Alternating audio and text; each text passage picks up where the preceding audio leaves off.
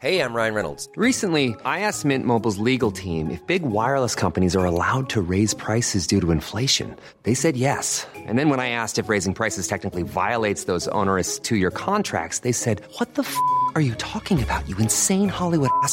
So to recap, we're cutting the price of Mint Unlimited from $30 a month to just $15 a month. Give it a try at mintmobile.com slash switch. $45 upfront for three months plus taxes and fees. Promo rate for new customers for limited time. Unlimited more than 40 gigabytes per month. Slows. Full terms at mintmobile.com. Attendre d'attendre un enfant, épisode 4. Des lions, des chiens et des humains. C'est comme des souris et des hommes, mais rien à voir. Le compte à rebours du nouvel an, ça me file toujours les larmes aux yeux. J'ai jamais vraiment su pourquoi.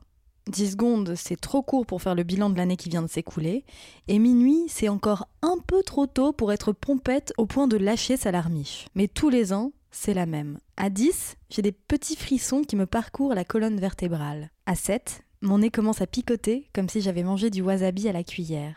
À 2, mes yeux sont tout embués. Ce passage à l'année 2023, au moins, je savais pourquoi je chialais à moitié. Ce décompte, je le vivais avec quelques amis et avec ma meuf, et elle comme moi, on en était sûr, c'était notre dernier en tant que non-mère. Lors du prochain, on aurait au mieux notre tout petit bébé endormi quelque part pas loin de nous, et au pire, au chaud dans mon ventre, prêt à sortir bientôt. C'était un nouvel an particulier, où je racontais en plus à mes potes, une coupe toujours à la main et une cigarette électronique accrochée à ma bouche, le message Instagram sorti de nulle part que j'avais reçu quelques jours plus tôt pour me dire que quelqu'un avait pensé à moi pour potentiellement faire de la télé. Ce message, reçu alors que j'avais rendu les armes depuis plusieurs années sur tous les métiers qui sortaient des fiches de l'ONISEP, avait donné lieu à un rendez-vous pro que j'avais eu quelques jours plus tôt. Je savais pas si le courant était vraiment passé, mais si je me démerdais bien, si je relançais comme il fallait, dans les temps, et que j'avais le temps d'enregistrer une petite démo au débeauté, peut-être que j'allais avoir une chronique à la télé, voire l'animation d'une émission dédiée au corps des femmes. 2023 allait peut-être me voir réaliser deux rêves un peu fous. Finalement, bon, pour l'aspect pro, disons que je me suis fait réabsorber par le vortex de la vie quotidienne et du salariat le surlendemain. J'ai envoyé que dalle à la boîte de production. Ça n'aurait pas forcément changé le cours des choses, l'animatrice choisie étant aussi talentueuse que drôle et adorable, mais disons que je n'ai rien fait, en tout cas, pour me donner la moindre chance de réussite. Il me fallait le temps et l'espace mental, et à ce moment-là, je l'avais pas je me suis pas donné les moyens sur le côté pro. Peut-être inconsciemment parce que j'avais peur de sortir du salariat et de l'illusion du confort qu'il me donnait. Sachant qu'on avait appris qu'on allait devoir passer par la Belgique pour faire nos bébés et que ça allait nous coûter une blinde, probablement que ce n'était pas le bon moment pour moi. Car oui, quelques jours plus tard, c'était le premier rendez-vous avec la clinique belge. Je sais comme la vie parfois c'est comme une publication LinkedIn. Faut utiliser l'emoji fusée pour montrer qu'on a de l'ambition. Ah non, pardon, c'est pas ça. Pour un poste, il faut une idée principale. Alors là, mon idée principale, c'était d'aller à la rencontre de l'étape supplémentaire vers la daronnerie. Est-ce que j'allais y apprendre que, là aussi, un bébé avant la fin 2023, c'était un peu ambitieux? Mais je vais quand même pas vous spoiler. 15h30 ce jour-là. Clémence vient me chercher en voiture au travail et je saute jovialement dedans, comme si j'étais une ado de 16 ans dans un film américain qui embarque dans la décapotable de son crush à peine pubère. J'ai commencé une playlist pour l'occasion je l'ai appelée Faire Famille et je compte bien la mettre chaque fois qu'on aura à aller quelque part pour le projet Polychinelle dans le tiroir. Dedans, des chansons que j'adore, mais comme je m'entraîne à être un peu moins égoïste, j'ai aussi ajouté des chansons que je sais que ma meuf adore. Ça donne un truc assez éclectique qui va des Beach Boys à Pink, en passant par Billy Preston et Avril Lavigne, avec un détour par Faced. Si cette playlist était un plat, ce serait une bouillabaisse, avec des myrtilles dedans. Quelques jours plus tôt d'ailleurs, je racontais à un ami proche que j'avais commencé une playlist et il m'a demandé, tout surpris, Attends, tu prépares déjà ta playlist pour l'accouchement? J'ai répondu Bah non, quand même pas. C'est juste pour les allers-retours en Belgique. Alors bon, euh, si tu m'écoutes, et je sais que tu m'écoutes, sache que promis, c'est pas une habitude entre nous, mais cette fois-ci, je t'ai menti. C'est bien pour les allers-retours, cette playlist, mais évidemment que ce sera aussi la playlist pour l'accouchement. C'est pas optimiste et impatiente que je suis. C'est éjaculatrice précoce de bonheur. Voilà tout. Ça aurait fait une super bio Tinder si j'étais encore sur le marché. Enfin, n'empêche, 15h30, c'est tôt pour partir du travail. J'avais l'impression de sécher le cours de physique-chimie du lundi après-midi pour aller boire des chocolats viennois au café en face de la mairie. Enfin, c'est l'idée que je m'en fais, hein, parce que j'ai jamais vraiment séché de cours, j'osais pas. Une heure de route plus tard, on se garait à l'adresse rentrée dans le GPS. Une sorte de lotissement sans indication particulière. On sonne à la première porte venue. Une gentille dame nous ouvre en tenant son très gros chien par le collier. Ce qui est plutôt rassurant, vu que le bon chien-chien nous hurle dessus comme si on avait insulté sa mère. Elle nous indique que la clinique, c'est la porte à côté. Avec son joli accent, j'adore tous les accents belges, elle nous crie Bonne chance avec un grand sourire. C'était le premier d'une longue série. Parce que des bonnes chances aussi gentilles et sincères que celui-ci, on ne le sait pas encore, mais on en entendra un bon paquet. Et chaque fois, ça fait éclater des petites bulles de joie et de gratitude dans tout mon thorax. La clinique de fertilité est effectivement juste à côté, dans une bâtisse à l'identique que celle à laquelle on vient juste de sonner. On entre et le côté futuriste vu par les années 80 de l'extérieur ne tranche pas avec l'intérieur. Sur les murs, de la peinture bleue et partout des photos de bébés et d'enfants. Des photos certaines récentes, d'autres ayant facile 20 ou 30 ans, envoyées par les parents pour remercier le personnel de la clinique et le docteur qui les ont aidés à fonder leur famille. Je trouve ça cute, genre humain. J'aime bien. Au milieu de toutes ces photos de bambins adorables et souriants, je remarque une photo d'Épagnol. Je tire sur la manche de Clémence. What Tu crois qu'ils font les PMA pour chiens aussi? J'y demande. Jamais avare de plaisanterie d'un goût douteux. En regardant toutes ces photos, je repense au documentaire sur Netflix que j'avais commencé à regarder quelques jours plus tôt sur un médecin américain spécialisé en fertilité qui n'inséminait que son sperme à lui en secret. Encore une bonne idée de merde, hein, de regarder ça à ce timing précis de ma vie. Je suis définitivement pas un prix Nobel de la sérénité. Évidemment, rien à signaler ici. Les enfants sur ces milliers de photos n'ont pas l'air d'avoir été faits avec des mêmes gamètes mâles. Tout est ok, tout est safe. On ne devrait pas faire partie d'un fait divers en faisant nos mouflets ici. À notre droite, j'aperçois par la porte entr'ouverte une salle d'attente au mur saumon cette fois, pleine à craquer de gens qui ont le même rêve que nous. Oui, parce que c'est une clinique de fertilité en fait. Hein. Techniquement, personne n'est là pour une appendicite ou pour faire un certificat médical pour pouvoir se réinscrire au tennis. En face de nous, l'accueil, avec deux secrétaires et autant de files d'attente. On s'installe dans l'une des deux. Juste à côté de nous, un guéridon me fait tiquer. Je le regarde dix bonnes secondes avant de réaliser qu'il s'agit bien de pots de miel à la vente, fait par les abeilles du docteur. Pas en mode promesse de fertilité plus plus plus acheter mon miel ni quoi ni caisse, hein. Juste ça. Le docteur a des abeilles, ces abeilles font du miel. Il y en a trop pour lui et ses proches, j'imagine, alors il le propose à la vente. Ce genre de tout petit détail aussi hors sujet que pragmatique me met le cœur en guimauve. Ça se voit que tout est rodé ici. Plutôt chaleureux, mais rodé. C'est rapidement notre tour.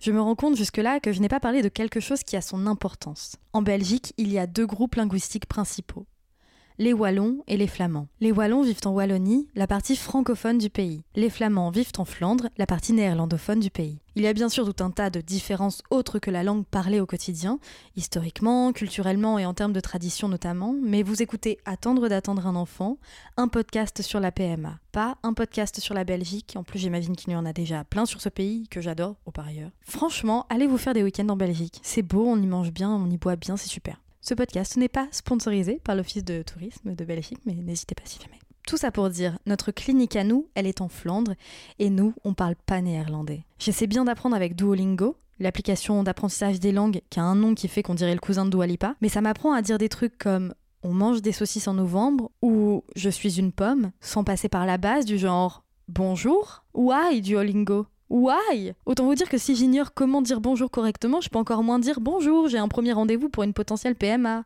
La secrétaire médicale comprend donc que nous sommes françaises et switch dans notre langue. Elle nous indique la salle d'attente où on entre et où l'on attend au son d'une radio locale mêlant informations joyeusement annoncées en néerlandais et tubes électro. Avec Clémence, on passe le temps. Je me souviens qu'on essaie de se faire rire, elle et moi. Je sais plus trop quelles sont les blagues qu'on se fait, mais notre but est clairement de détendre l'autre. Voilà, si j'avais un conseil à donner pour choisir son ou sa partenaire de vie, ce serait peut-être ça. Engagez-vous auprès de quelqu'un qui vous fait aimer jusqu'aux longues minutes passées en salle d'attente. Au bout d'un quart d'heure, peut-être plus, on est venu nous chercher. On nous a installés dans un bureau, mur bleu canard cette fois-ci, avec un poster de la terrasse du café le soir de Van Gogh. Derrière nous, un fauteuil d'examen gynécologique, avec un petit espace protégé de rideaux pour pouvoir se changer avant l'examen et se passer un petit coup d'essuie-tout après. Le médecin entre par la porte de derrière, pas un titre, et s'assoit face à nous sans vraiment nous regarder. Il commence à parler en néerlandais. Clémence lui signifie qu'on est française, mais qu'on sait parler anglais si ça l'arrange. Français, ça ira. De prime abord, je me dis qu'il a l'air un peu fatigué. C'est la fin de journée et il doit en plus parler une langue qui n'est pas sa maternelle. Il ne nous a pas encore souri, il nous sourira beaucoup après. Il a des petites lunettes sur des yeux gentils sans forcer, une cinquantaine d'années, un côté pressé mais détendu, et une aura hyper professionnelle et bienveillante. Seconde 1, je lui fais confiance. On l'appellera Jasper car c'est un prénom flamand courant, source Google, et que je veux respecter l'anonymat de mon docteur. Jasper, donc, commence à regarder les résultats de mes examens. Oui, ça va, c'est bien, qu'il dit. Il nous demande à quelle méthode on pense pour essayer de faire notre bébé. On répond l'IAD, l'insémination artificielle avec donneur. Si jamais vous n'avez pas écouté les épisodes précédents, j'explique les deux méthodes principales de PMA dans l'épisode 2, donc n'hésitez pas. Il nous demande si nous sommes là parce que nous voulons faire la méthode ROPA, technique d'assistance médicale à la procréation consistant à utiliser les ovocytes de l'une d'entre nous, tandis que l'autre portera l'enfant, cette méthode n'étant pas autorisée en France. C'est pas notre cas. Ce sera mes ovocytes, mon utérus. Il nous explique ensuite que nous, les humains, on n'est pas une espèce très féconde. Les chances de concevoir sont de 1 sur 4 ou 1 sur 5, alors que les chiens et les lions, c'est un délire comme ça féconde sec. Cette comparaison m'a fait sourire. Il ajoute vous savez, un couple hétéro, jeune, en pleine forme et en pleine santé sexuelle, qui vient de se marier et a des rapports pile au bon moment de l'ovulation, c'est rare qu'il conçoive un bébé dès le premier mois. Certes, il explique que ce qu'on va faire avec l'IAD, c'est reproduire ce climat idyllique. On va booster mon ovulation et injecter le sperme dans l'utérus au meilleur moment. Et le meilleur moment, c'est celui où un ou des ovocytes auront quitté leur follicule et seront quelque part dans les trompes en chemin vers l'utérus pour rencontrer un spermatozoïde. Sur le papier, ça semble facile. Et pourtant, selon ses statistiques et ses années d'expérience, notre docteur évalue à environ entre 20 et 25% les chances de réussite de l'IAD. Ce que je trouve à ce moment-là, bah, décevant. C'est toujours plus que mes chances de gagner à l'euro million ou de mourir dans le crash d'un avion, mais tout de même, c'est une chance sur 5. Et c'est une statistique. Ça veut pas dire que si j'essaie 5 fois, je suis sûre que ça marchera au moins une fois. À chaque tentative, je retenterai le coup. J'ai jamais joué au poker, mais je remettrai mes mises là, vous savez. À chaque tentative, voilà, ce sera une chance sur 5. Une chance sur 5, c'est mieux que rien, mais mon optimisme poussant à la naïveté me faisait penser que ce serait méga facile. C'est limite, limite, si j'étais pas à penser qu'il allait me tendre une fiole de sperme. Alors je rajoute, mais pas tant que ça. Vraiment, dans ma tête, une partie de moi une toute petite, hein, mais une partie quand même, se disait que peut-être le docteur allait me dire lors de cette première consultation Ah, vous tombez bien J'ai justement un reste de sperme d'une précédente insémination sur moi. Allez écarter les jambes, on fait ça tout de suite. Et zou, deux semaines plus tard, j'allais apprendre que j'étais enceinte. Je suis pas complètement teubée, alors je savais qu'on était dans l'ordre du fantasme avec ce scénario, mais vous avez l'idée quoi. Éjaculatrice précoce de bonheur, souvenez-vous-en. Une chance sur cinq. J'avais l'impression de tomber de tout en haut d'un très grand immeuble. Il ajoute que les chiffres sont ce qu'ils sont, que pour certaines personnes, ça marche du premier coup, d'autres au deuxième, d'autres au troisième, d'autres au quatrième ou au cinquième, d'autres au septième, etc. Ce qu'il veut nous dire en fait, c'est que la conception d'un enfant, c'est avant tout de la magie. Ça redonne de l'espoir, mais ça fait un peu peur aussi. Il nous parle du temps d'attente pour notre premier essai. Compte tenu du stock actuellement, il sera d'environ 4 mois. Clémence demande Et si ça ne fonctionne pas, on devrait attendre combien de temps avant le prochain essai? Eh bien, en toute logique, ce sera le temps d'attente à ce moment-là. Si c'est 3 mois, ce sera 3 mois. Si la clinique manque un peu plus de sperme et que le temps d'attente est de 6 mois à ce moment-là, ce sera 6 mois. L'IAD, c'est comme faire la queue à la caisse. Si t'as oublié un truc après avoir payé tes courses et que tu retournes dans le magasin, eh ben tu refais la queue à la caisse comme tout le monde. Techniquement, si c'est juste un pot de maillot, les gens devant toi sont souvent à même de te laisser passer devant eux. Mais bizarrement, un pot de maillot versus le rêve de devenir parent, c'est pas exactement pareil. Hein. Donc, chacun son tour. Cette fois-ci, on a super bien préparé notre entretien. On a plein de questions. Notre suivante, c'est de savoir combien d'essais il nous conseille de faire si les IAD ne fonctionnent pas pour nous. Il dit que deux, c'est bien. Que si à la deuxième IAD, ça ne marche pas, et si on est d'accord avec l'idée bien sûr, on peut lancer une procédure de FIV. Compte tenu de mes résultats et de mon âge, ça peut lui sembler pas mal. Il évalue, là encore selon son expérience, à un peu plus de 40% mes chances de réussite pour une fécondation in vitro. Ce qui est bien, mais pas top. À savoir qu'il est difficile d'avoir une statistique fiable sur le sujet de toute façon dans notre cas de figure, parce que les gens qui ont recours à la FIV sont en grande partie des couples cis hétéros n'ayant pas réussi à concevoir, entendez-moi battre l'air avec mes doigts pour entourer l'adverbe qui suit, naturellement. Après une bonne demi-heure de session de questions-réponses, il nous renvoie gentiment vers l'accueil pour régler la consultation et recevoir notre contrat de fertilité qu'on aura à signer de chez nous.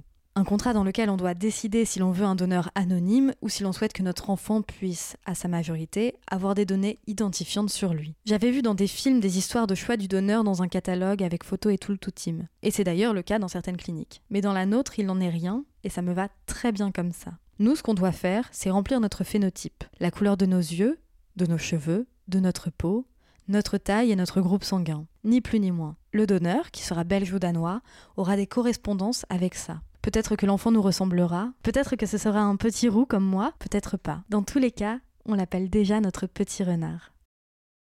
Ça ira mieux une heure plus tard, après avoir accusé le coup, raconté tout ça au téléphone à mes parents et ouvert une bouteille de champagne avec mon amoureuse en signant notre contrat pour fêter cette nouvelle étape importante. Mais à peine j'avais posé une fesse dans la voiture que je me suis mise à pleurer. Une chance sur cinq, quatre mois d'attente. Je ne le connais pas encore, ce petit renard, mais il me manque déjà drôlement. La semaine prochaine, je vais devenir un dragon. On parlera sevrage au pluriel. Vous écoutez Attendre d'attendre un enfant. Abonnez-vous via votre plateforme d'écoute de podcast préférée.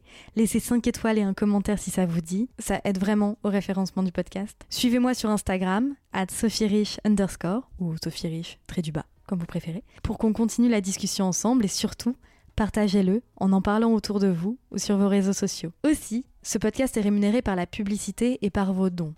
Si vous le pouvez, si vous le souhaitez, devenez contributeur ou contributrice à mon Patreon. On se retrouve la semaine prochaine pour un nouvel épisode et en attendant, prenez soin de vous. Et si ça vous intéresse de vous renseigner sur le sujet, visitez les sites dondespermatozoïdes.fr et dondovosites.fr. Tous les liens susmentionnés sont dans la description de cet épisode. À bientôt!